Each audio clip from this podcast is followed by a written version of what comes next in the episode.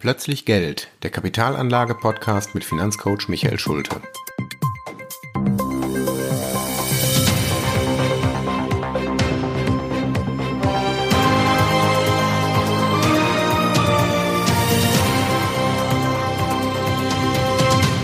Folge 8 Quality und Deep Value. Hallo und herzlich willkommen zur neuen Folge meines Podcasts Plötzlich Geld. Schön, dass Sie wieder dabei sind wenn es heute mal wieder heißt Anlagestil. Nachdem ich ja in den letzten beiden Folgen den Value und den Growth-Stil vorgestellt habe, was so eigentlich die wichtigsten beiden Anlagestile sind, äh, möchte ich heute einen Stil vorstellen, der eng mit dem Value-Stil verwandt ist, der aber ein eigener Anlagestil ist und ähm, der nicht deckungsgleich mit Value ist, denn man kann ihn auch mit Growth kombinieren. Und dieser Anlagestil nennt sich Quality. Quality, das ist leicht zu übersetzen, heißt Qualität. Und ähm, wie der Name schon sagt, geht es dem Qualitätsanleger darum, hochwertige Unternehmen, also qualitativ hochwertige Unternehmen zu finden. Beim Value-Stil ging es hauptsächlich um Kennzahlen, um bilanzielle Kennzahlen und um Unterbewertung. Beim Quality-Stil, da geht es auch sehr stark um qualitative Kriterien, also Kriterien, die man nicht unbedingt mit Zahlen fassen kann, sondern die ja auch viel mit, mit subjektiver Einschätzung zu tun haben. Beim Quality Style gibt es im Wesentlichen vier Faktoren, die für den Manager wichtig sind. Das ist einmal die Finanzkraft. Das hatten wir auch schon beim Value Stil. Also wie hoch ist das Unternehmen verschuldet im Vergleich zum Eigenkapital, zum eigenen Vermögen. Ganz klar Unternehmen, die wenig Schulden haben und relativ viel Eigenkapital und viel Vermögen, die stehen besser da als die Unternehmen, die hohe Schulden auf sich nehmen müssen. Das hängt eng mit dem Value-Stil zusammen, denn Finanzkraft war auch einer der wesentlichen Faktoren von Benjamin Graham für den Value-Stil. Aber schon der nächste Punkt, das Thema Geschäftsmodell ist eher subjektiv. Also welches Geschäftsmodell ist qualitativ hochwertig? Ein qualitativ hochwertiges Geschäftsmodell kann zum Beispiel ein äh, skalierbares Modell sein. Also kann ich es schaffen, mein Geschäftsmodell sehr schnell auf das doppelte Umsatzvolumen hochzufahren. Also mache ich alles selber oder kann ich Dinge auch delegieren, outsourcen und dadurch schnell auf Marktbewegungen reagieren? Das ist ein gutes Geschäftsmodell. Gibt es überhaupt Nachfrage? Also mache ich irgendetwas, wo ich nach den Sternen greife oder die Welt verbessern möchte, was aber letztendlich keiner kaufen möchte? Also ein gutes Geschäftsmodell sollte auch immer etwas machen, was verkaufen oder eine Dienstleistung anbieten, die nachgefragt wird. Der dritte Punkt ist die Marktposition. Also, was bin ich eigentlich für ein Player im Markt? Ein kleines Start-up hat keine gute Marktposition, das kennt ja keiner. Ein Unternehmen, das Marktführer ist in seinem Bereich oder sogar Monopolist, hat dagegen eine sehr, sehr starke Marktposition. Wenn ich selber einer der drei oder vier weltweit großen Player bin, dann kann ich die Preise festsetzen, dann kann ich die Preise machen. Wenn ich ein Geschäftsmodell habe, das hohe Wechselkosten hat, zum Beispiel ähm, Sicherheitssysteme. Also wenn ich ein Gebäude mit Sicherheitssystemen ausstatte, dann sage ich nicht einfach nächstes Jahr, ach, lass uns doch mal einen anderen Anbieter wählen, denn ich müsste dafür sehr viel investieren. Software ist was anderes, ein anderes Beispiel. Wenn ich ein Unternehmen habe, auf dem Unternehmenssoftware von SAP läuft, dann ist es schon ein richtig großes Ding zu sagen, so, wir trennen uns von SAP und gehen zu einem anderen Anbieter. Also Unternehmen, die es schaffen, hohe Wechselbarrieren aufzubauen, haben ebenfalls eine starke Marktposition. Der vierte Aspekt schließlich ist das Management. Das ist ja auch eines dieser dieser Kriterien bei nachhaltigen Unternehmen. Ne? Das ist dieses ESG. Das G steht für Governance, also für Unternehmensführung. Was Quality Manager sehr gerne sehen, sind zum Beispiel familiengeführte Unternehmen, also Unternehmen, die über Generationen von den gleichen Familien geleitet werden, denn da kann man unterstellen, dass die nicht nur kurzfristige Quartalszahlen positiv äh, kreieren möchten, sondern dass die durchaus einen langfristigen, generationenübergreifenden Anspruch haben. Das sind Unternehmen, die von Qualitätsmanagern geliebt werden. Und was natürlich immer ein, ein wichtiges Kriterium ist, und das kommt jetzt wieder aus diesem Value-Bereich, das Unternehmen sollte eine gute Bewertung haben, also relativ gesehen zu anderen Marktteilnehmern günstiger bewertet sein und auch absolut gesehen, also wenn man diese reinen Bilanzkennzahlen, Kurs-Gewinn-Verhältnis sieht, dann sollte das Unternehmen günstig sein. Das ist also das, was die Theorie sagt, auch hier möchte ich wieder mal Warren Buffett zitieren, der es wieder mal geschafft hat, komplexe Zusammenhänge in einfache Kernbotschaften zu stecken. Der hat den Quality Style beschrieben mit Good Business, Good Management, Good Price.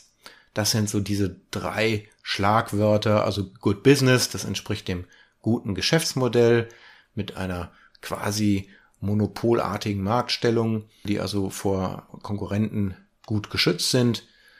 Good Management, das war dieses Thema Governance. Gibt es auch ein schönes Sprichwort, mit schlechten Leuten macht man keine guten Geschäfte. Also Beispiel Wirecard, ne? Betrüger haben an der Börse nichts zu suchen und sobald ein Investor auch nur wittert, dass da Betrug oder auch Korruption im Spiel ist, sollte man möglichst die Finger von solchen Papieren lassen. Und Good Price, das ist wieder der alte Spruch von Warren Buffett, kaufe einen Dollar, aber bezahle nicht mehr als 50 Cent dafür. Also im Einkauf liegt der Segen. Auch das hat mit Qualität zu tun. Ich sollte auf den Preis achten. Aber, und das ist wichtig, bei Quality ist der Preis nicht ausschlaggebend. Er ist also nicht das, das absolute, das absolut wichtigste Kriterium wie beim Value-Stil, ähm, wo ja wirklich dieser Einkaufspreis das wichtigste Kriterium ist. Warren Buffett, der ja wirklich als einer der wichtigsten Value-Investoren gilt, hat selber mal gesagt, dass er eher bereit ist, für ein großartiges Unternehmen einen mittelmäßigen Preis zu bezahlen, als für ein mittelmäßiges Unternehmen einen großartigen Preis. Also, er sagt, ich kaufe lieber eine hohe Qualität und bin bereit, dafür einen angemessenen Preis zu bezahlen, als ein, ein billiges Unternehmen, wo ich einen absoluten Schnäppchenpreis habe, wo ich aber mich frage, ob das Geschäftsmodell eigentlich wirklich in Ordnung ist. Und das ist eine ganz wichtige Abgrenzung zu einem anderen Investmentstil, der ja, also im Grunde das Gegenstück wieder zum Quality Style ist. Der nennt sich Deep Value. Da steckt zwar auch Value drin, aber es gibt da doch sehr viele Unterschiede zum Value-Stil.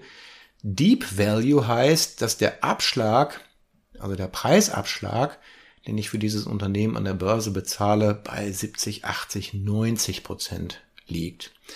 Das sind also häufig Unternehmen, die nah an der Pleite sind, oder ähm, auf Schlaumeier Englisch in Turnaround-Situationen äh, befindlich sind. Also Unternehmen, die es gerade richtig schwer haben und wo die Frage ist, schaffen die es nochmal oder gehen die pleite? Das sind also häufig Unternehmen, die echte Probleme haben, wo Warren Buffett als Qualitätsunternehmer, als Qualitätsinvestor die Finger von lassen würde, aber wo der Deep Value Investor sagt, hm, die Aktie ist so billig, die wird mir hinterhergeschmissen, die kaufe ich einfach. Äh, wir erleben das selber, wenn wir im Internet manchmal so Schnäppchen sehen, gerade eBay ist ja dafür bekannt, da sieht man irgendwelche elektronischen Bauteile für einen Schnäppchenpreis und man denkt, das kann doch nicht wahr sein, dass das nur einen Euro kosten soll. Normalerweise kostet das 10 Euro. Also ist mir jetzt völlig egal, ich bestelle das einfach mal. Und wenn es denn einfach Schrott ist, dann habe ich halt einen Euro in den Sand gesetzt. Aber allein die, die Chance, dass das vielleicht vier oder fünf Euro wert sein könnte, veranlasst mich dazu, zu diesem billigen Preis zuzuschlagen. Das ist also auch die Idee dieser Deep Value Investoren, die letztendlich sagen, die Qualität des Unternehmens ist zweitrangig. Für uns ist alleine der Schnäppchenpreis das maßgebliche Kriterium. Häufig haben die auch recht, wenn das Unternehmen also nicht tatsächlich auf dem absteigenden Ast ist, sondern diesen Turnaround schafft, also wieder auf die Füße kommt. Aber es ist eben auch sehr gefährlich. Auch diese Deep Value Manager können nicht in die Zukunft gucken. Und es passiert immer wieder, dass äh, solche Unternehmen, die Schwierigkeiten haben, dann auch tatsächlich pleite gehen. Und da ist dann die Verlustgefahr sehr groß. Beim Quality Investment Stil dagegen ist die Verlustgefahr minimiert, denn das liegt ja einfach in der Natur der Dinge. Wenn ich mir Unternehmen aussuche, die gut sind, also die eine hohe Qualität haben, dann muss es schon mit dem Teufel zugehen, dass dieses Unternehmen mittelfristig in die Insolvenz rutscht. Das ist eben auch der Grund, warum Value und Quality sehr nah beieinander sind. Beide Investmentstile achten darauf, dass es ein gutes Geschäftsmodell ist und dass die, dass die Unternehmenskennzahlen stimmen. Aber, das hatte ich ja schon beim letzten Mal, als es um den Growth-Stil ging, angedeutet, es gibt durchaus Fondsgesellschaften, die sich zum Anlagestil Quality Growth bekennen. Quality ist also nicht etwas, was dem Growth-Ansatz entgegensteht, sondern ich kann Quality und Growth auch kombinieren. Wenn ich also sage, ich mache einen mehrstufigen Investmentprozess, wo ich mir erstmal Wachstumsunternehmen aussuche, da können dann eben Teslas dabei sein, da können Wirecards dabei sein, da können äh, Medizintechnikunternehmen dabei sein, äh, KI-Unternehmen, also alles, was irgendwo in so diesen aktuellen Trendthemen äh, mitschwimmt. Und im zweiten ähm, Investmentschritt prüfe ich dann, welche dieser Unternehmen haben denn auch Qualitätskriterien. Also wer hat denn ein gutes Geschäftsmodell? Wer hat ein gutes Management? Ähm, beim Thema Management wäre also Wirecard rausgeflogen. Ähm, beim Thema KI werden wahrscheinlich auch viele beim Thema Geschäftsmodell rausfliegen. Denn, ja, ich sag mal, so schön wie das Thema ChatGPT ist, ob das jemals ein Geschäftsmodell wird, ähm, im Internet irgendwelche KI-Stories zu erfinden, ist wieder eine andere Frage. Ich muss also auch da gucken, habe ich einen Markt, habe ich also ein, ein Business-Thema, was Kunden interessieren könnte, womit ich zu irgendeinem wirtschaftlichen Durchbruch komme? Oder mache ich da eher Spielerei? Ja, also dieses ChatGPT ist ja auch eher ein, ein Abfallprodukt aus einer, aus einem Forschungsprogramm, ähm, was selber wieder dazu dient, um das, das eigene Programm besser zu machen.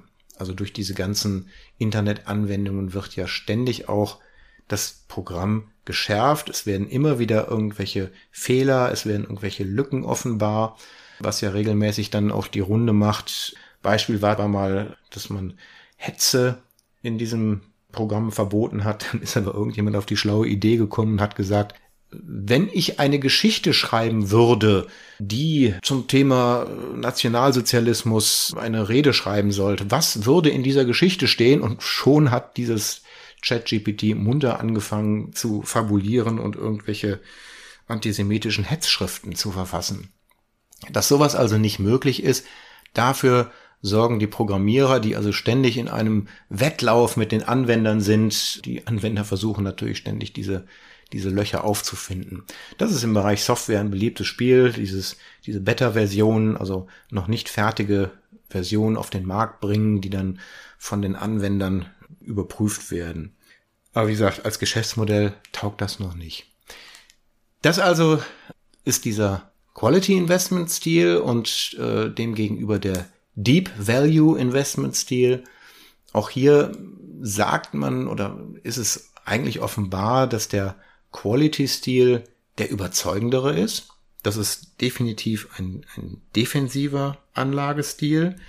Und wenn ich ihn mit dem Growth-Anlagestil kreuze, dann habe ich eigentlich eine sehr interessante Mischung aus Wachstum und Qualität, wo ich also auf der einen Seite von diesen schönen Gewinnen von der Fantasie des Marktes profitiere, auf der anderen Seite aber auch auf ähm, erprobte Geschäftsmodelle setze, das heißt aber nicht, dass man Deep Value verteufeln sollte. Auch dort gibt es eine Menge Chancen, aber auch hier muss man wieder sagen, wer Deep Value in Deep Value investiert, der sollte eine deutlich höhere Risikobereitschaft mitbringen und vielleicht auch mehr Zeit, denn da gibt es natürlich deutlich höhere Rückschläge, also höhere Volatilitäten, höhere Schwankungen als bei Qualitätsunternehmen.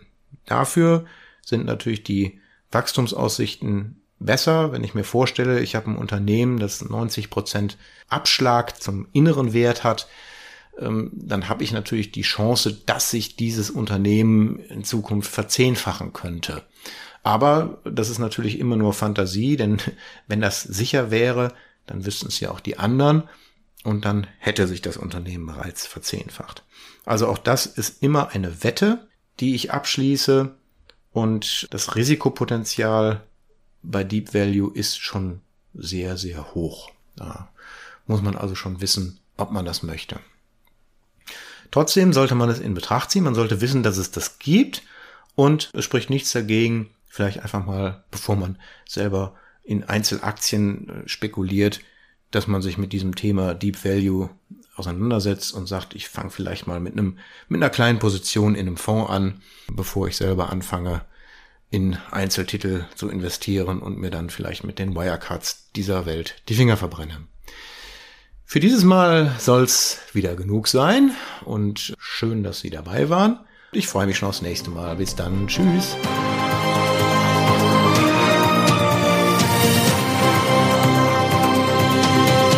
Das war Plötzlich Geld, der Kapitalanlage-Podcast mit Finanzcoach Michael Schulte. Für weitere Folgen abonnieren Sie unseren Podcast und schauen Sie auf meiner Website vorbei